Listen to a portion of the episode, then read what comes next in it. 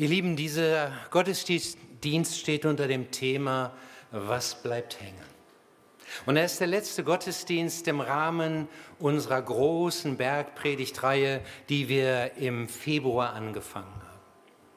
Und diese Frage, was bleibt hängen, das ist ja eine Frage, die man sich auch über diesen Gottesdienst hinaus immer wieder stellt.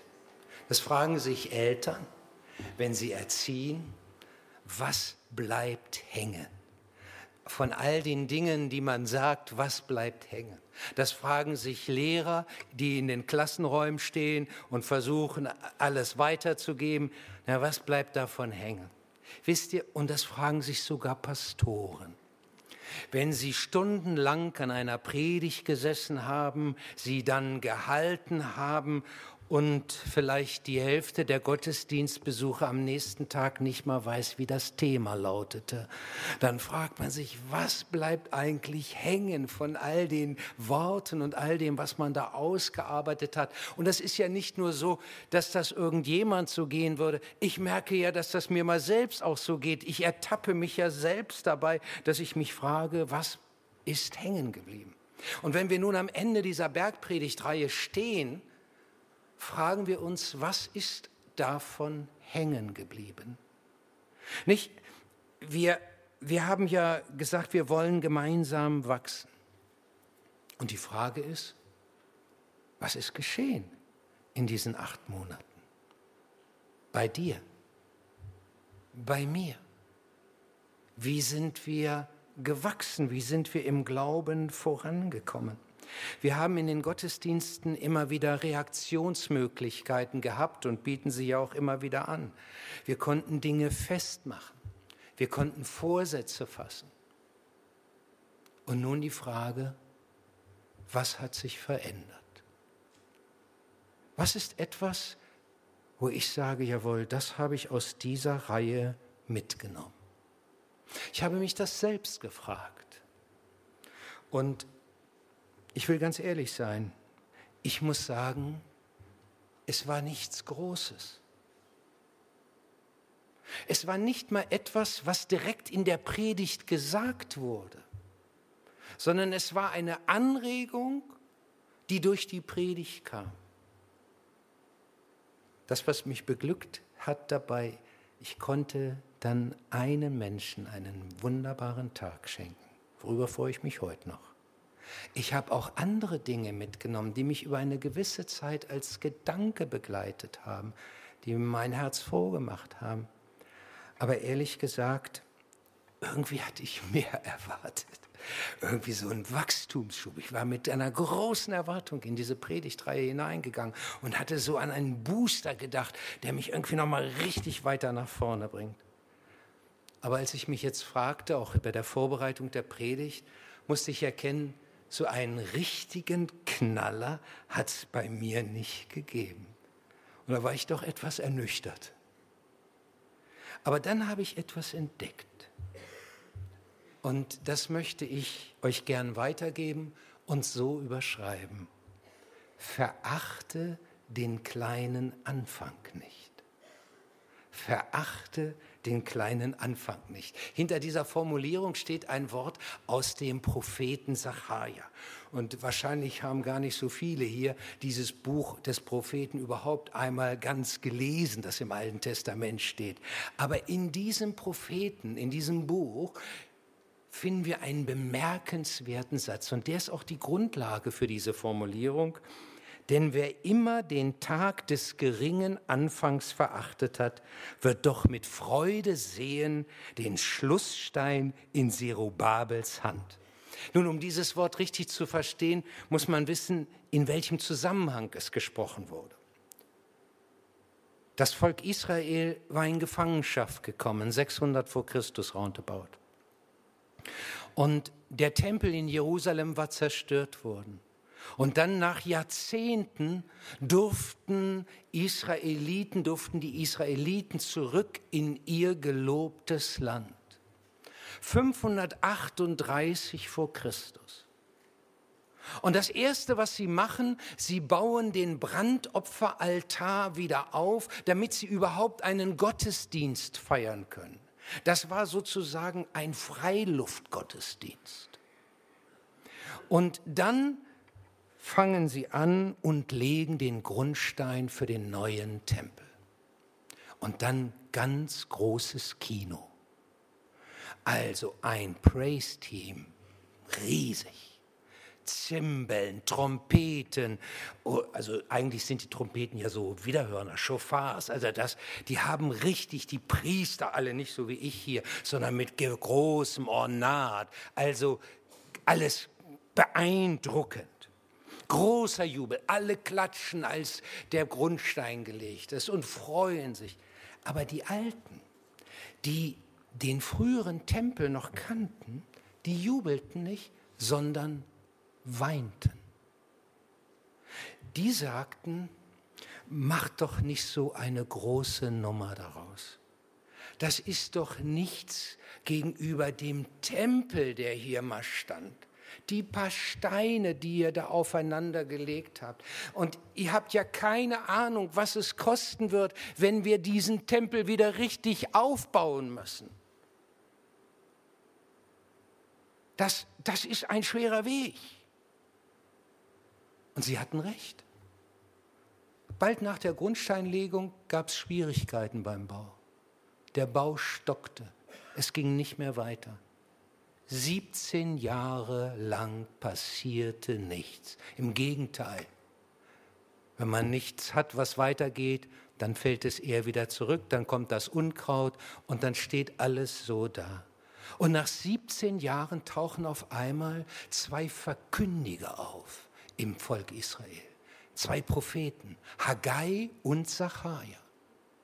Und sie können so reden, dass das Volk wieder ganz neu zuhört und versteht, hier redet Gott.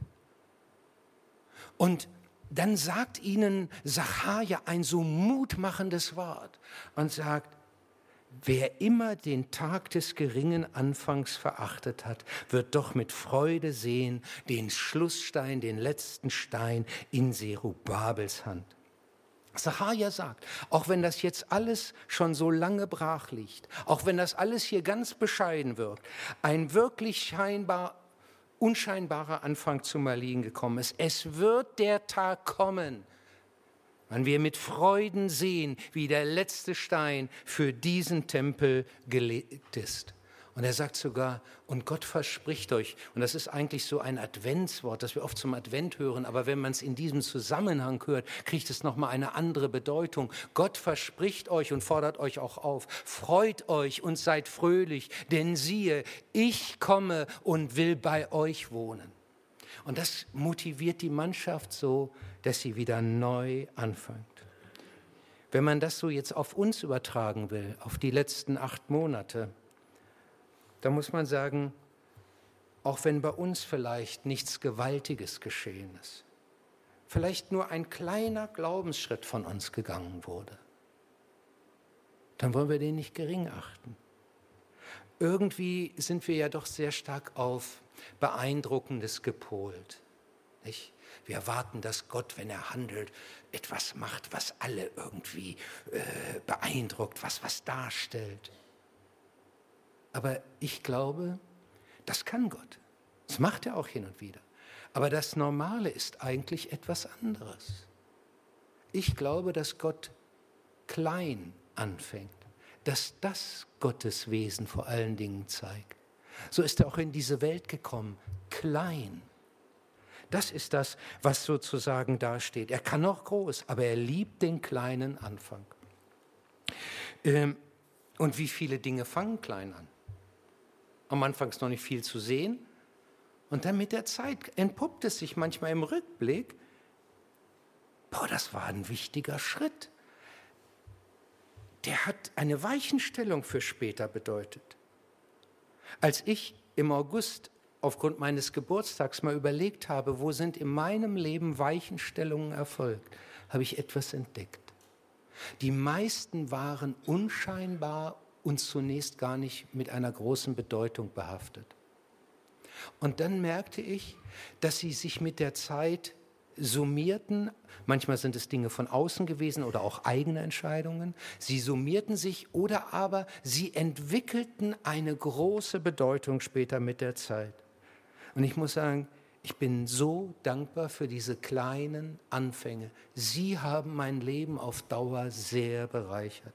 Und wenn wir später in diesem Gottesdienst die Gelegenheit geben, dass jeder von euch einmal so sagen kann, wie das zeitlich möglich ist, Klammer zu, äh, was er aus dieser Reihe mitgenommen hat, dann wird mancher vielleicht sagen, ja, was soll ich da Großes sagen? Ich habe nichts.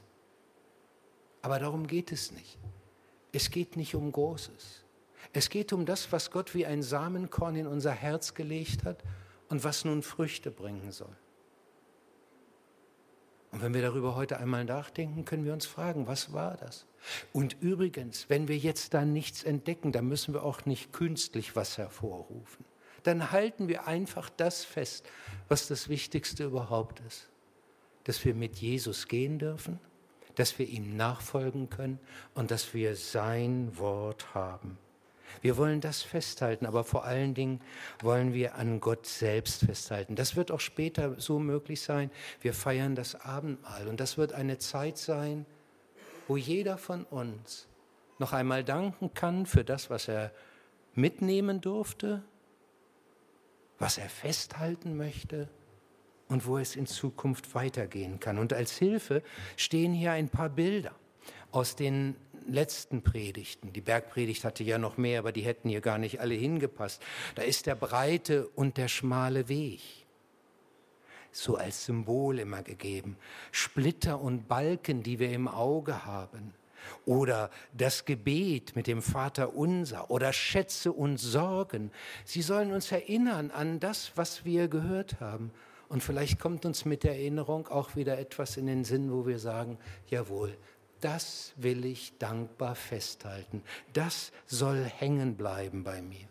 Und damit komme ich zum nächsten, was ich so überschreiben möchte. Geh immer nur einen Schritt. Geh immer nur einen Schritt. Nur ein paar Verse vor dem Vers aus Sacharja, den ich gerade gelesen habe, steht ein anderes Wort. Und das macht etwas deutlich. Das ist das Wort des Herrn an Zerubabel. Es soll nicht durch Heer oder Kraft, sondern durch meinen Geist geschehen, spricht der Herr, der allmächtige Gott. Bei starken Predigten, die uns innerlich bewegen, stehen wir in der Gefahr, uns gleich viel vorzunehmen. Also dann sagen, jawohl, und das werde ich jetzt alles umsetzen, hohe Entschlusskraft, das und das, ich will auf jeden Fall und so weiter. Aber hier wird gesagt, es soll nicht durch Heer oder Kraft geschehen. Es liegt nicht an dem, wie wir alles großartig und gewaltig hinkriegen. Es ist Gottes Geist, der in uns Stück um Stück wirken will und dem wir Raum geben wollen. Wisst ihr, das bedeutet auch, dass wir im Glauben nicht mit sieben Meilenstiefel unterwegs sind, sondern dass wir Schritte machen, einen Schritt nach dem anderen. Es geht nicht durch Heer oder Kraft, nicht durch das Große, was wir leisten, sondern wir gehen im Vertrauen immer nur einen Schritt.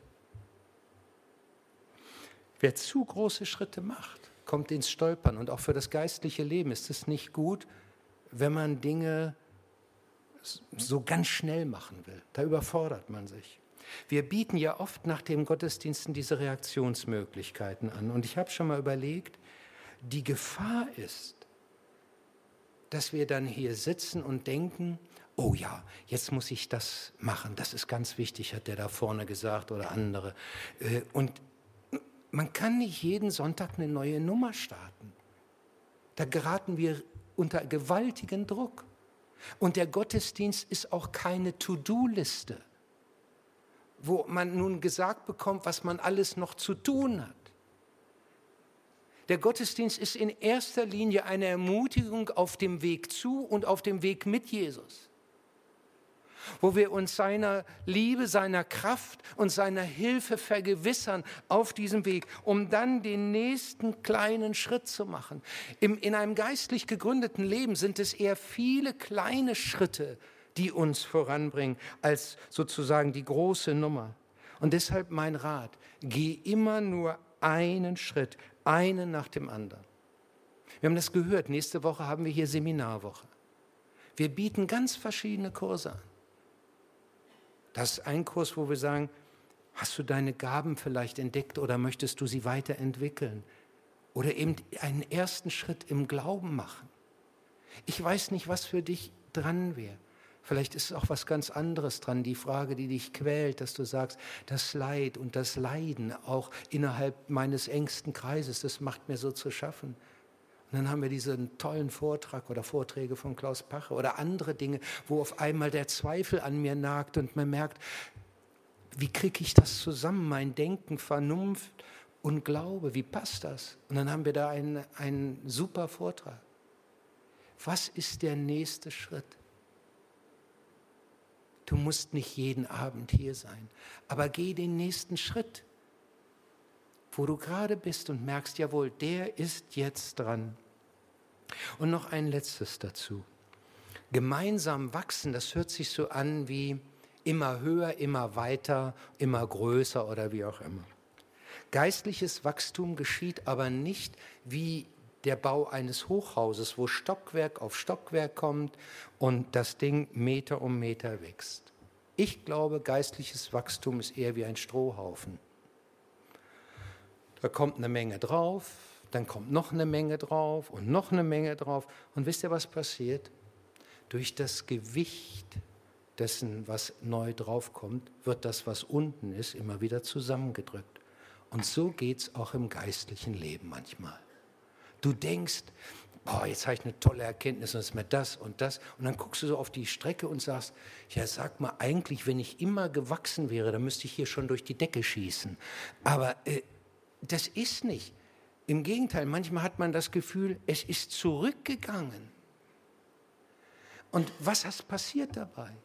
Glaube hat sich verfestigt. Durch Erfahrungen, durch andere Dinge ist es unten fester geworden, komprimiert, verdichtet worden. Und manchmal kann ja auch noch Folgendes passieren. Auch das gehört zum normalen Glauben dazu.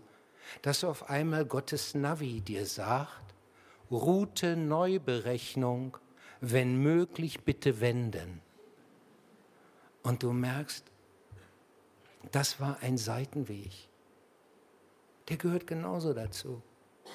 Und dann haben wir immer wieder die Möglichkeit zu sagen, ich gehe zurück. Und dann fange ich weiter an, diesen Weg zu gehen, der Route, die mir Gott weist, den Weg, den Gott mir weist. Und da möchte ich heute zu, äh, zu ermutigen, mit dem Abendmahl, das wir gleich miteinander feiern.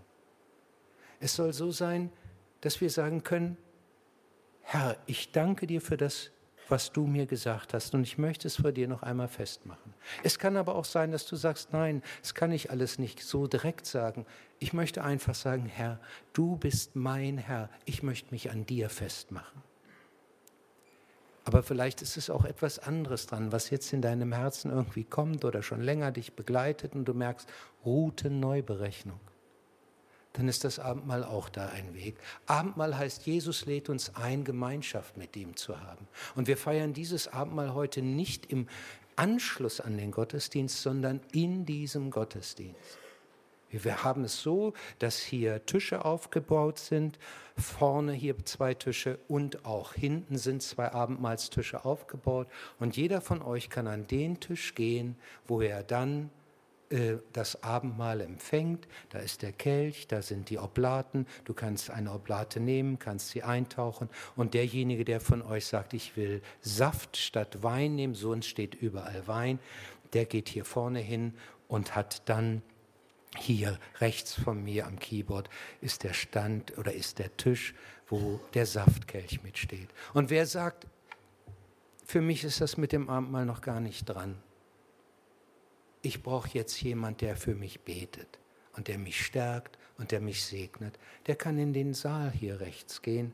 Und da sind auch Teams, die sagen, wenn wir für dich beten dürfen, ist das uns eine Freude. Wir wollen gerne dafür eintreten vor Gott, dass Gott dir hilft in dem, was dich gerade so stark mit beschäftigt. Und so wollen wir jetzt das Abendmahl beginnen und ich werde die Einsetzungsworte sprechen.